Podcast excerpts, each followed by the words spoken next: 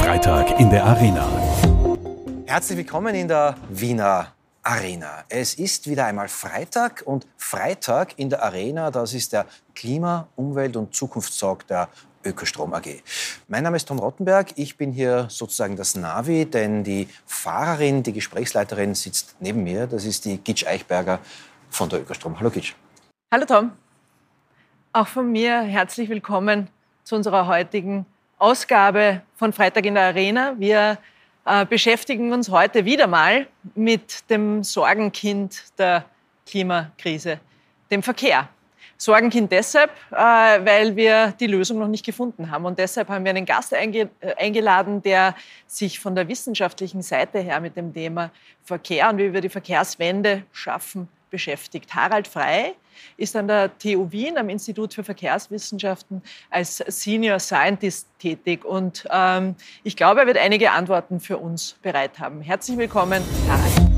Hallo, mein Name ist Harald Frey. Ich äh, bin Verkehrswissenschaftler an der Technischen Universität Wien und beschäftige mich seit mehr als 15 Jahren mit dem Themenbereich Verkehrs- und Siedlungsplanung. Ich erarbeite gemeinsam mit Gemeinden und Kommunen Lösungen in der Praxis und motiviere auch Studierende, sich mit diesem komplexen Themenfeld auseinanderzusetzen. Ja, Harald, auch von meiner Seite herzlich willkommen in der Arena und auch noch für euch wir sind mit unseren Gästen per Du und ich finde es immer super, dass ich mit Spitzenwissenschaftlern, mit Forschern, mit Politikern, Politikerinnen hier einfach per Du sein kann. Harald, ich hoffe, es ist auch für dich okay, wenn wir per Du sind. Ich fange gleich mit einem Zitat an. Das habe ich in den Salzburger Nachrichten gelesen, im Interview, das du im Oktober gegeben hast. Da steht, wenn wir die Mobilitätskennzahlen des Jahres 1983 mit jenen der letzten österreichweiten Mobilitätserhebung aus dem Jahr 2014 vergleichen, so war der Anteil der zurückgelegten Wege beim öffentlichen Verkehr in Österreich damals, 1983, exakt so groß wie 2014. Als Medienkonsument und als Benutzer des öffentlichen Raumes erlebe ich aber, dass alle Politikerinnen und Politiker dauernd sagen wie, der öffentliche Verkehr nimmt zu, wir müssen das forcieren. 1983, da war das Auto noch überhaupt nicht in Frage gestellt. Hat sich also nichts getan in den letzten 40 Jahren? Also man muss sagen, es hat sich natürlich etwas getan in der Angebotsqualität im öffentlichen Verkehr, auch in der Ausstattung der Fahrzeuge. Und insgesamt hat natürlich die Zahl der Fahrgäste auch zugenommen. Was hier angesprochen wurde, ist der sogenannte Model Split, also der Anteil an der jeweiligen, äh, an der jeweiligen zurückgelegten Wegen im Verkehrssystem und da sieht man eben, dass sozusagen der Anteil des öffentlichen Verkehrs über die Jahrzehnte eigentlich exakt gleich geblieben ist. Das heißt, natürlich durch das Bevölkerungswachstum haben wir zwar mehr Fahrgäste, aber diese große Veränderung, das heißt, dass wir wirklich mehr Menschen vom motorisierten Individualverkehr hin zum öffentlichen Verkehr bringen, also das, was wir eigentlich auch in der Energieverbrauchsreduktion erwarten, auch äh, beim Stichwort Klima eigentlich benötigen, das ist eigentlich ausgeblieben und das zeigen diese Zahlen auch sehr eindrucksvoll. Das klingt jetzt nach einer katastrophalen Bilanz in der ersten Antwort, oder Gitsch?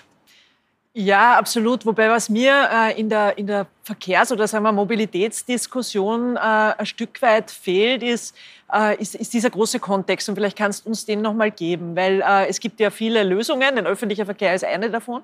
Äh, aber was sind eigentlich die drei Dinge, die sozusagen die, die, drei, die drei Rädchen, an denen man drehen muss, damit die Mobilität klimafreundlicher wird. Ja, wir dürfen nicht vergessen, wir haben jetzt 70 Jahre ein System aufgebaut, das wirklich äh, ausnahmslos eigentlich das Fahren mit dem privaten Pkw forciert. Und das äh, findet natürlich auf verschiedenen Ebenen statt. Das sind organisatorische Ebenen, das sind finanzielle Ebenen, das sind natürlich strukturelle Ebenen. Wir denken an die Diskussionen um die Pendlerpauschale beispielsweise. Es gab in den 60er, 70er Jahren diesen Spruch der Werbeindustrie, der Autoindustrie, zieh aufs Land, dann hast du es weiter in die Stadt. Das heißt also, wenn wir sehen, was eigentlich für Jahrzehnte dieses Paradigma war und es mit den Ansprüchen und den Ergebnissen, den Konsequenzen heute vergleichen, dann sehen wir, und das ist auch ein bisschen das Ernüchternde, es gibt jetzt nicht diese drei Hebel, Hebel, die, wenn wir sie umlegen, sofort alles anders wird, sondern wir müssen eigentlich eine Vielzahl an Rädchen an einer Vielzahl an Rädchen eigentlich gleichzeitig drehen und diese verändern. Ich habe die rechtlichen Rahmenbedingungen angesprochen. Die Straßenverkehrsordnung beispielsweise ist ein Thema.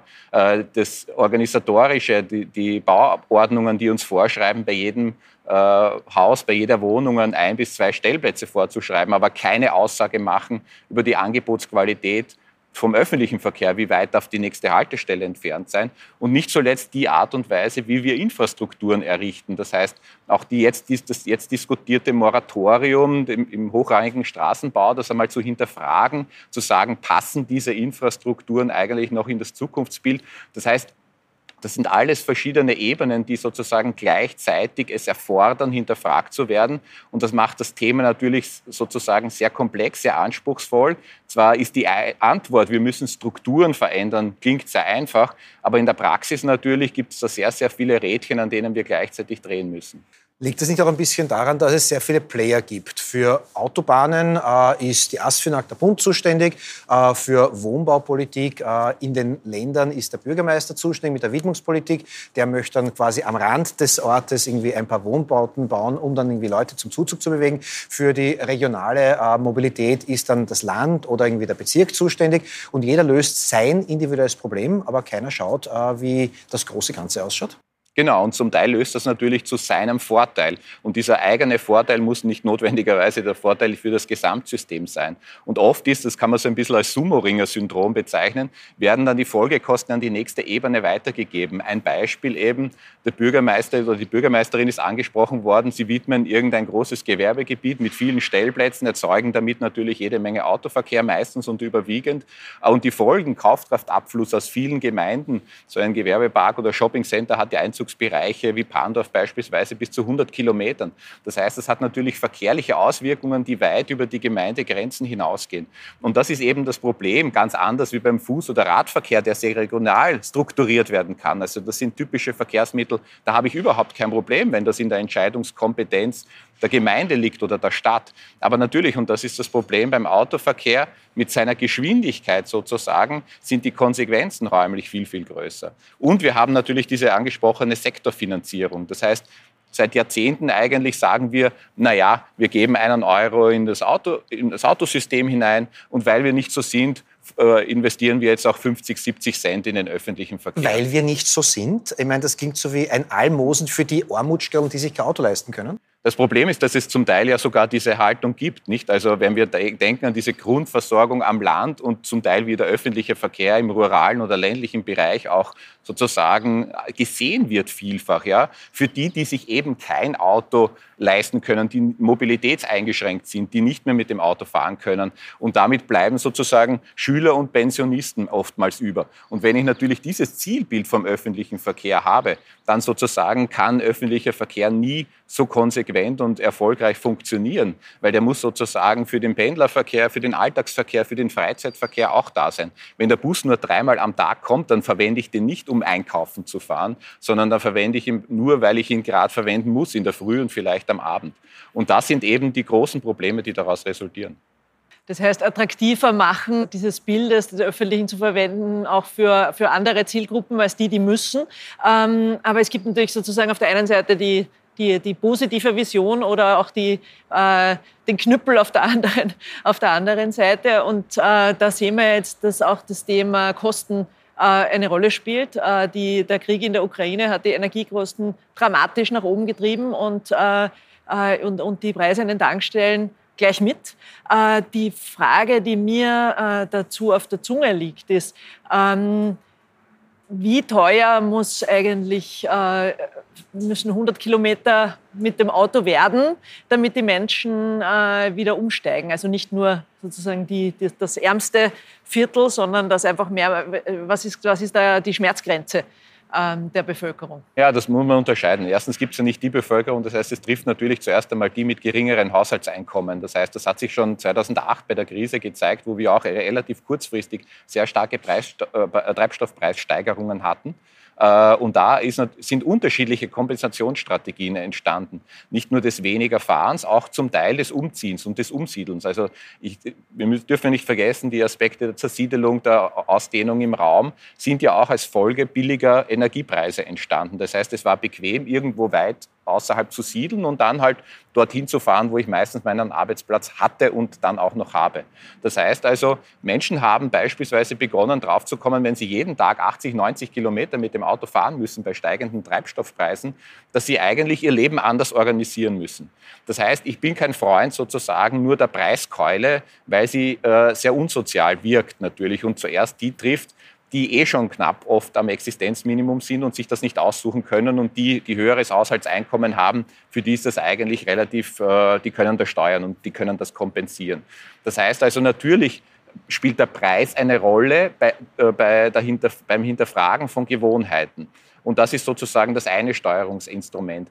Aber natürlich vielfach haben wir die Menschen in Abhängigkeiten getrieben von dem System. Wenn ich heute irgendwo meinen Wohnsitz habe, ich bin dort verwurzelt, und brauche aber jetzt das Auto, weil mein nächster, meine nächste Nahversorgung zwei, drei Kilometer entfernt ist. Das sind sozusagen die Probleme, die es eigentlich gilt äh, zu lösen. Und da spielt natürlich der Preis eine Rolle, aber sozusagen man sollte immer schauen, was passiert mit dem Geld. Das heißt, drehe ich irgendwo an der Preisschraube, dann interessiert mich, ja, wie verwenden wir dieses Geld, um diese Strukturen zu reparieren, die wir jetzt eigentlich alle am Auto orientiert haben. Und vielfach äh, verschwindet dann das Geld ja oft im Budget oder es wird für andere Dinge, aber im seltensten Fall für die Reparatur dieser Strukturen ausgegeben. Das heißt, ich bin immer etwas äh, skeptisch beim Preis, zumal er ja immer im, im, im Zusammenhang mit des gesamten Einkommens gesehen werden muss. Ich habe ein bisschen das Problem, äh, das Gefühl zu haben, dass wir Probleme der Zukunft mit den Werkzeugen und den Gedankenmustern der Vergangenheit immer noch zu lösen versuchen. Äh, was macht denn da die Wissenschaft? Eigentlich wäre es doch dein Job, der Politik, den Verantwortungsträgern, Verantwortungsträgerinnen zu sagen, liebe Leute, ähm, die 1960er Philosophie, des, äh, eine Unterführung für die Fußgängerinnen und Fußgänger zu machen, damit oben die Autos fahren können, ist halt nicht mehr das, was heute Stand der Dinge ist. Und darauf sagt die Politik, Danke, Herr Professor, das haben wir gar nicht bedacht, jetzt ändern wir unser Verhalten. Nein, äh, unpolemisch gesagt, stimmt es? Werkzeug der Vergangenheit für äh, Probleme der Zukunft? Definitiv, wenn man sich ansieht, wie und in was investiert wird. Und äh, wie die Re Forschung darauf reagiert oder auch ich mit meiner Tätigkeit. Wir hatten zum Beispiel vor zwei Jahren ein relativ gutes Forschungsprojekt, das ist Change.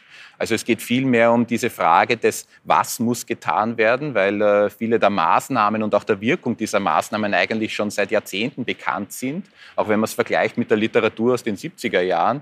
Äh, worum es eigentlich viel mehr in Zukunft gehen wird müssen, ist, wie schaffen wir in einer relativ kurzen Zeit für diese baulichen Strukturen, diese raschen, rapiden Veränderungen, die wir eigentlich benötigen, Stichwort Klimawandel, CO2, aber auch Bodenverbrauch.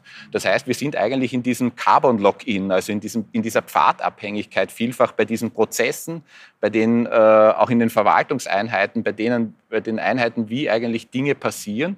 Und die Frage ist eigentlich prozessual, das ist fast wie ein Managementplan, den man hier entwickeln müsste. Wie können wir diese Dinge eigentlich in kurzer Zeit verändern? Äh, und diesen Paradigmenwechsel überall in diesen Einheiten, die mit dem Themenbereich Verkehr beschäftigt sind, von den unterschiedlichen Verwaltungsebenen bis hin sozusagen zur eigentlich politischen Agenda, das ist eigentlich die große Herausforderung. Und das ist keine, wie man in Österreich sagen würde, Gmade Wiesen, sondern das ist wirklich äh, schwierig, das ist Diskussion, das ist oft auch Politik der kleinen Schritte. Also auch die Wissenschaft wünscht sich ja oft so gern das Big Picture, das sie zeichnet und das Zielbild und die Vision. Aber auch die Wissenschaft muss lernen, diese Prozesse sich zu überlegen, zu hinterfragen, zu dokumentieren, auch wissenschaftlich zu bearbeiten. Wie können wir eigentlich in einem demokratischen System diese Veränderungen schaffen und die Bevölkerung letztendlich auch mitnehmen? Weil ich muss mit Entscheidungsträgern ja auch zusammenarbeiten, wo ich gern habe, dass die sozusagen das erfolgreich umsetzen können. Wir beide nicken da jetzt. Äh, vermutlich hast du oft nickende Köpfe dir gegenüber.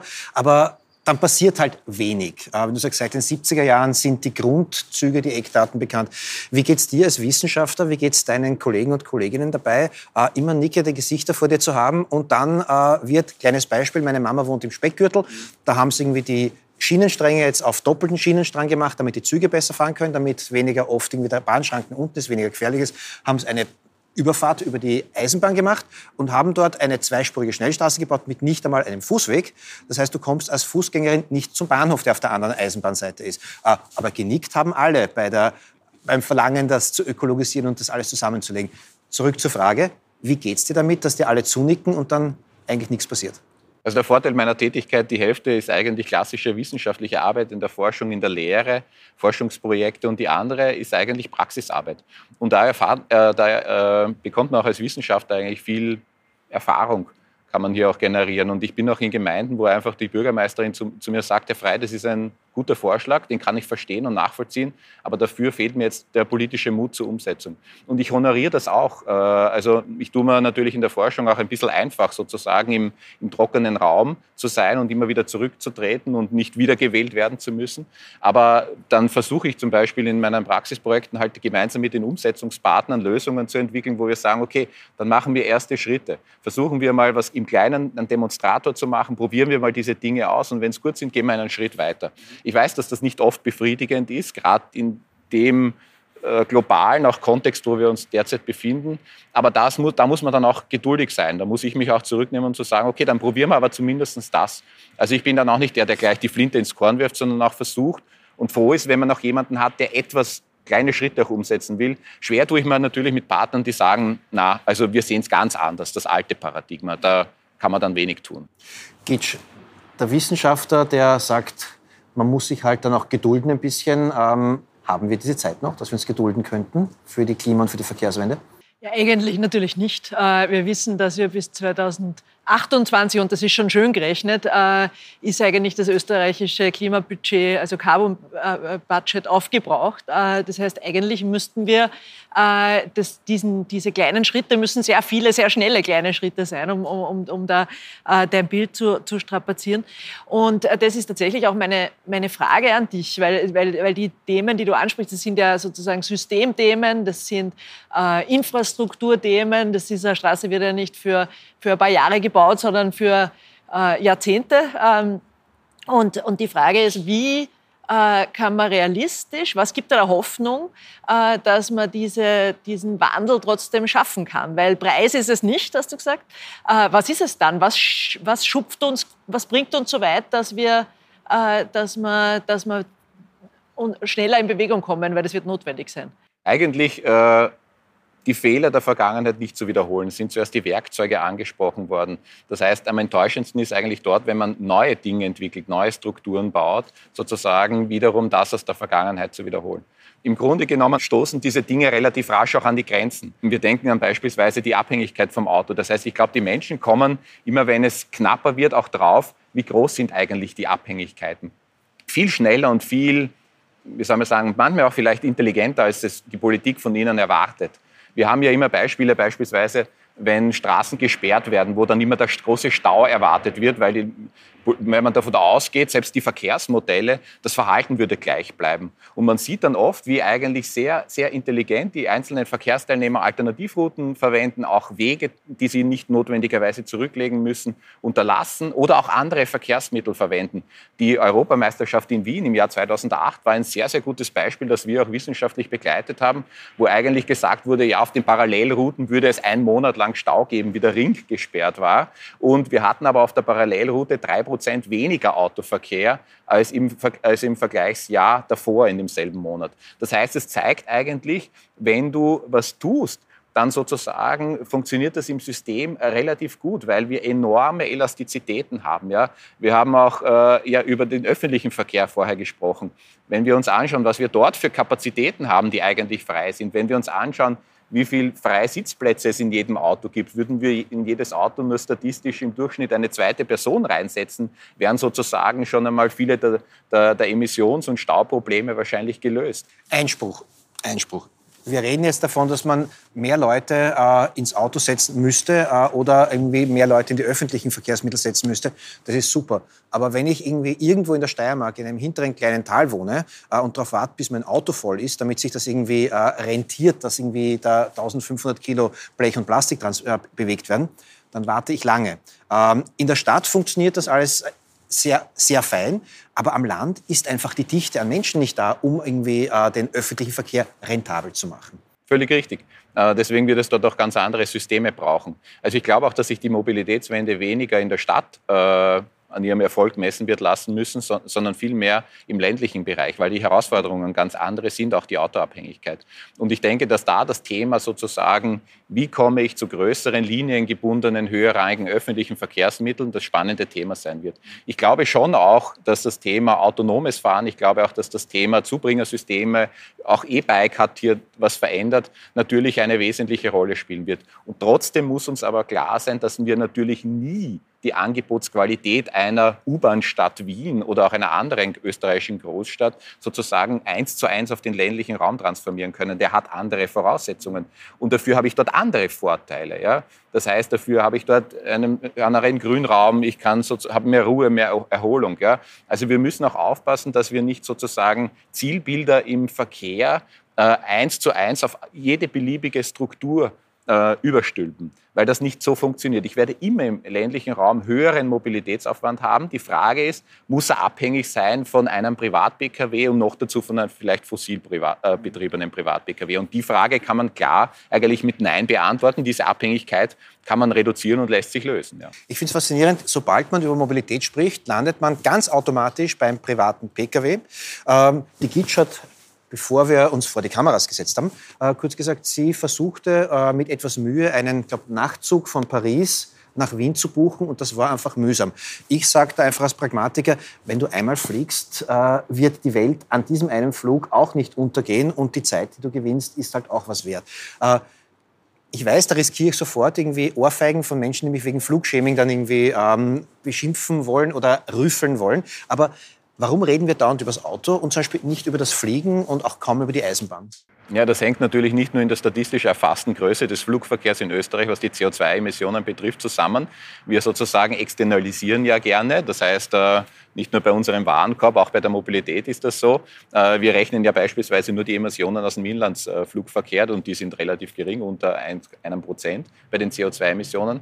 Aber natürlich, äh, man sucht sich oft sozusagen gewisse Verkehrsträger heraus, und diskutiert dann über die, ohne jetzt zu schauen, wie ist ihr Beitrag. Aber ich denke, gerade beim Flugverkehr ist es natürlich ein Thema, weil es sozusagen Freizeitmobilität, manchmal auch Berufsmobilität betrifft, die man hinterfragen kann. Also brauche ich wirklich diese weiten Distanzen? Ja? Oder gibt es, wenn ich im Urlaub unterwegs bin, nehme ich mir einen Tag mehr Zeit und nutze beispielsweise diese Zeit auch, wenn ich denke, wie viel Zeit ich am Flughafen herumsitze, die ich auch nicht nutzen kann. Aber bleiben wir konkret bei dem Beispiel. Ein Flug Paris-Wien und eine Nachtzugfahrt Paris-Wien. Allein der organisatorische Aufwand für diesen Zug, nehme ich mal an, war länger als die Flugzeit, oder? Ja, und ich glaube, dass das aus, aus, meiner Sicht ist das einer der, der Schlüsselthemen, dass einfach Autofahren extrem bequem ist. Fliegen ist auch extrem bequem international. Zugfahren funktioniert überhaupt nicht international. Also gibt ja ganz viele, äh, ganz viele Strecken, die man gar nicht buchen kann. Das heißt, ich muss dann eigentlich über eine französische Seite reingehen, um überhaupt in der Lage zu sein, dass ich dann einen weiteren Zug nach London buche. Äh, das ist ja, wer macht denn das? Ja, also das machen Freaks, aber und da zähle ich mich jetzt dazu. Aber selbst da muss ich sagen, hätte ich fast aufgegeben. Und dieses Thema Bequemlichkeit, auf das würde ich gern noch einmal zurück, weil du hast zuerst, äh, wie gesagt, dieses Preisargument ein Stück weit ausges äh, ausgeschlossen. Ähm, aus meiner Sicht ich bin selber aus Linz und in Linz ist der öffentliche Verkehr ein absoluter Horror. Und äh, dafür kann man aber dort ganz bequem im Auto fahren. Man kann überall parken, man kann, es ist äh, wirklich super bequem im Auto. Überall gibt es Möglichkeiten und äh, es ist auch eigentlich wenig Stau. Äh, das heißt, man schafft es relativ schnell. Es ist immer bequemer, mit dem Auto zu fahren, als mit den Öffis zu fahren. Und deshalb fahre ich auch automatisch, ist man in Linz dazu motiviert, das Auto zu nehmen, während ich in Wien weiß, Parkplatz suchen und so, das ist alles mühsam. Ähm, um, um, und deshalb nimmt man dann sozusagen, denkt man über Alternativen nach. Ist es das? Ist es die Be und dasselbe, also jetzt ich habe jetzt den weiten Bogen vom Zug nach Paris äh, bis, zur, bis zu den Öffis in Linz genommen, aber äh, die, der Gedanke ist der dieser Bequemlichkeit und des Leichtmachens. Äh, Braucht es die Unbequemlichkeit, um die Menschen zu motivieren? Hilft uns das? Auf jeden Fall. Also es, man spricht auch immer von diesen Push- und Pull-Maßnahmen. Das heißt, auf der einen Seite die Angebotsqualität, Verkehrsplanung ist ja ein bisschen auch Angebotsplanung klarerweise.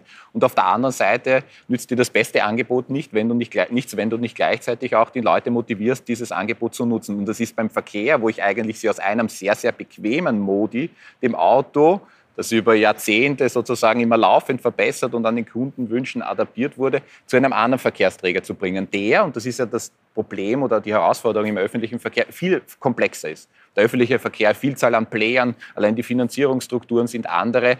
Ticketkauf, all diese Dinge. Ja? Also das ist ja auch ein gewisses Lernen, ein gewisser Lernprozess im Umgang mit dem öffentlichen Verkehr. Und natürlich gibt es gerade, was den europäischen Zugmarkt betrifft, massive Probleme im internationalen Bereich, ganz zu schweigen. Das heißt also, wenn man das vergleicht, irgendwo jetzt im Internet schnell einen Flug zu buchen ohne Probleme, das ist ein ganz anderer Zugang. Das klappt hervorragend. Und auch ich scheitere, wenn es um transnationale Zugverbindungen geht, weil die einfach nicht in der Datenbank sind, weil es keine Kooperationen zwischen den nationalen nationalen Eisenbahnunternehmen gibt und so, und so weiter. Das spiegelt auch das Ungleichgewicht europäischer Politik wider. Wir, wir diskutieren jetzt gerade über die Synchronisierung der Handystecker und der Ladekabel und Ladegeräte, aber niemand spricht eigentlich in dem Ausmaß über die Synchronisierung oder Harmonisierung und Abstimmung beispielsweise europäischer Eisenbahnunternehmen. Also man sieht eigentlich, dass das auch noch auf vielen Ebenen der Verwaltung, der Organisation ein weiter Weg ist. Und das Thema Bequemlichkeit ist ein wesentliches. Also das, das ist ja sozusagen das große Incentive beim Auto. Und wir dürfen nicht vergessen, das ist viel weniger an dem, was zwischen den Wegen oder zwischen meinem Ziel und Endpunkt stattfindet an Infrastruktur, sondern, und, sondern viel mehr an dem, durch das geprägt, was eigentlich an Quelle und Ziel an Infrastruktur existiert. Stichwort Parkplatz. Da muss ich jetzt was nachfragen, aber heißt das eigentlich in der Konsequenz, dass wir Autofahren unbequemer machen müssen und heißt es in der Konsequenz, dass eigentlich Straßen rückgebaut werden müssen? Logischerweise. Äh, zumal wir ja eigentlich... Du musst nicht gewählt werden. Ich muss nicht gewählt werden. Das ist jetzt wirklich die wissenschaftliche Perspektive. Aber selbst, und das muss man auch dazu sagen, wir bauen ja auch zum Teil Fahrbahnen zurück. Also auch in Wien gibt es, wenn auch zaghafte Beispiele, wo beispielsweise eine Fahrspur für einen Radweg äh, zu einem Radweg umgestaltet wurde. Äh, das heißt also, überall dort, wo das umgesetzt wurde, zeigte dass das funktioniert. Und dann habe ich halt anstatt auf drei Spuren Stau halt nur mehr auf zwei Spuren Stau, weil sozusagen sich die Kapazität ohnehin auffüllt. Und das andere ist das Thema Parkplatz. Das heißt also, sobald ich einen Parkplatz an meinem Zielort habe, ja, dann brauche ich über Verkehrsaltern und beispielsweise auch an meinem Quellort, weil ich einfach und bequem mit dem Lift in die Tiefgarage fahren kann, dann denke ich über Alternativen nicht mehr nach. Es gibt nichts Bequemeres als die unmittelbare Erreichbarkeit meines privaten Pkw. So bequem kann das zu Fuß gehen zur Haltestelle, das Warten, die Umsteigezeit, die Fahrzeit im öffentlichen Verkehr gar nicht gemacht werden. Und deswegen muss ich auch dort ansetzen. Stichwort Komfort. Ich laufe sehr viel und habe vor kurzem mit einer Marathonläuferin nach einem Marathon geplaudert und die sagte mir unmittelbar nach dem Lauf, seit in Wien das Parkpickel ist, muss sie von ihrer Firma fünf Minuten, wirklich fünf Minuten zu Fuß bis zur U-Bahn gehen und das sei für sie nicht zumutbar, aber bisher sei sie im Auto gefahren und das findet sie ganz, ganz schrecklich. Also äh, da sieht man, wie sehr bei Leuten, die eigentlich fußläufig mobil sein müssten, es einfach hakt. Ich möchte aber jetzt trotzdem ähm, ein bisschen positiv in die Zukunft schauen. 2040 Mobilität in Österreich. Werden wir die Kurve, von der wir jetzt als Problembär gesprochen haben, geschafft haben? Oder werden wir da sitzen und sagen, Mist, wir haben immer noch so viele Autos, die eventuell sogar mit alten Verbrennungsmotoren in der Stadt unterwegs sind. Also werden wir das schaffen? Ja, wir schaffen das, Baumeister Bob-mäßig, oder kriegen wir nicht hin? Ich glaube, wir werden den, die Trendwende auf jeden Fall schaffen. Die Frage ist, ob wir, das, ob wir den Zielzeitpunkt genau zu dem Punkt auch erreichen und in der Größenordnung. Ich glaube aber auch, dass das gar nicht sozusagen die Diskussion ist, ob das jetzt 2038 oder 2042 oder 45 ist, wenn sozusagen der Zielpfad offensichtlich wird, nämlich dass wir eine Abkehr von dieser energieintensiven, flächenintensiven Mobilität sozusagen bewerkstelligen konnten. Und das ist sozusagen die große Herausforderung. Diese Trendwerte sehe ich heute noch nicht. Äh, das heißt, wir haben nach wie vor fünf bis acht Quadratkilometer pro Jahr, die wir eigentlich versiegeln für diese flächenintensive Verkehrsform. Äh, wenn wir durch das Land fahren, sozusagen im ländlichen Bereich, sehen wir genügend Strukturen, wo wir wissen, wie soll das funktionieren ohne Auto. Und das sagen ja auch die Menschen. Das heißt, und ich sehe auch noch nicht das Zielbild oder die Motivation vielfach aller in diesen Prozessen, die eigentlich für diese Strukturen verantwortlich sind, die etwas zu verändern. Wir diskutieren jetzt gerade wieder die Stellplatzverpflichtung wie viele Stellplätze brauchen wir bei höheren Schulen, wie viele Stellplätze brauchen wir bei Diskotheken. Und dann frage ich mich, äh, wo befinden wir uns zeitlich? Ja? Könntest du vielleicht auch was Optimistisches sagen? Ja, kann ich Bitte. auch. Äh, ich glaube, dass wir viele Strukturen haben, wo sich eine Trendwende auch schon zeigt. Also alle Gemeinden, die beispielsweise entlang einer Bahnlinie liegen, ja, äh, auch Maßnahmen, die wir in den Ballungsräumen setzen, wo die Menschen draufkommen, es ist eigentlich viel bequemer, äh, mit dem öffentlichen Verkehr in die Städte zu fahren, wo es eben auch, wenn es im, Land, im, im ländlichen Bereich keinen so guten öffentlichen Verkehr mehr gibt, dass man sagt, ich fahre zumindest bis zum Park and Ride mit dem Auto. Also auch Umsteigeknoten zu schaffen, multimodale Hubs, wo die Menschen draufkommen, ah ja, das Auto hat in gewissen Bereichen vielleicht einen Vorteil, aber es gibt gewisse Strukturen, da ist es viel bequemer und sinnvoller, mit dem öffentlichen Verkehr unterwegs zu fahren. Also ich glaube schon, dass es hier äh, eine Veränderung gibt. Auch das Thema Radverkehr, nicht zuletzt mit E-Bikes natürlich, ist wirklich ein, ein sozusagen boomender Bereich. Und nicht zuletzt, das ist auch ein bisschen dem, dem System in Österreich geschuldet, wird ja auch viel äh, gefördert. Also wir fördern ja viele alternative Maßnahmen. Radwege werden jetzt gefördert, Fußverkehrsstrukturen in den Gemeinden.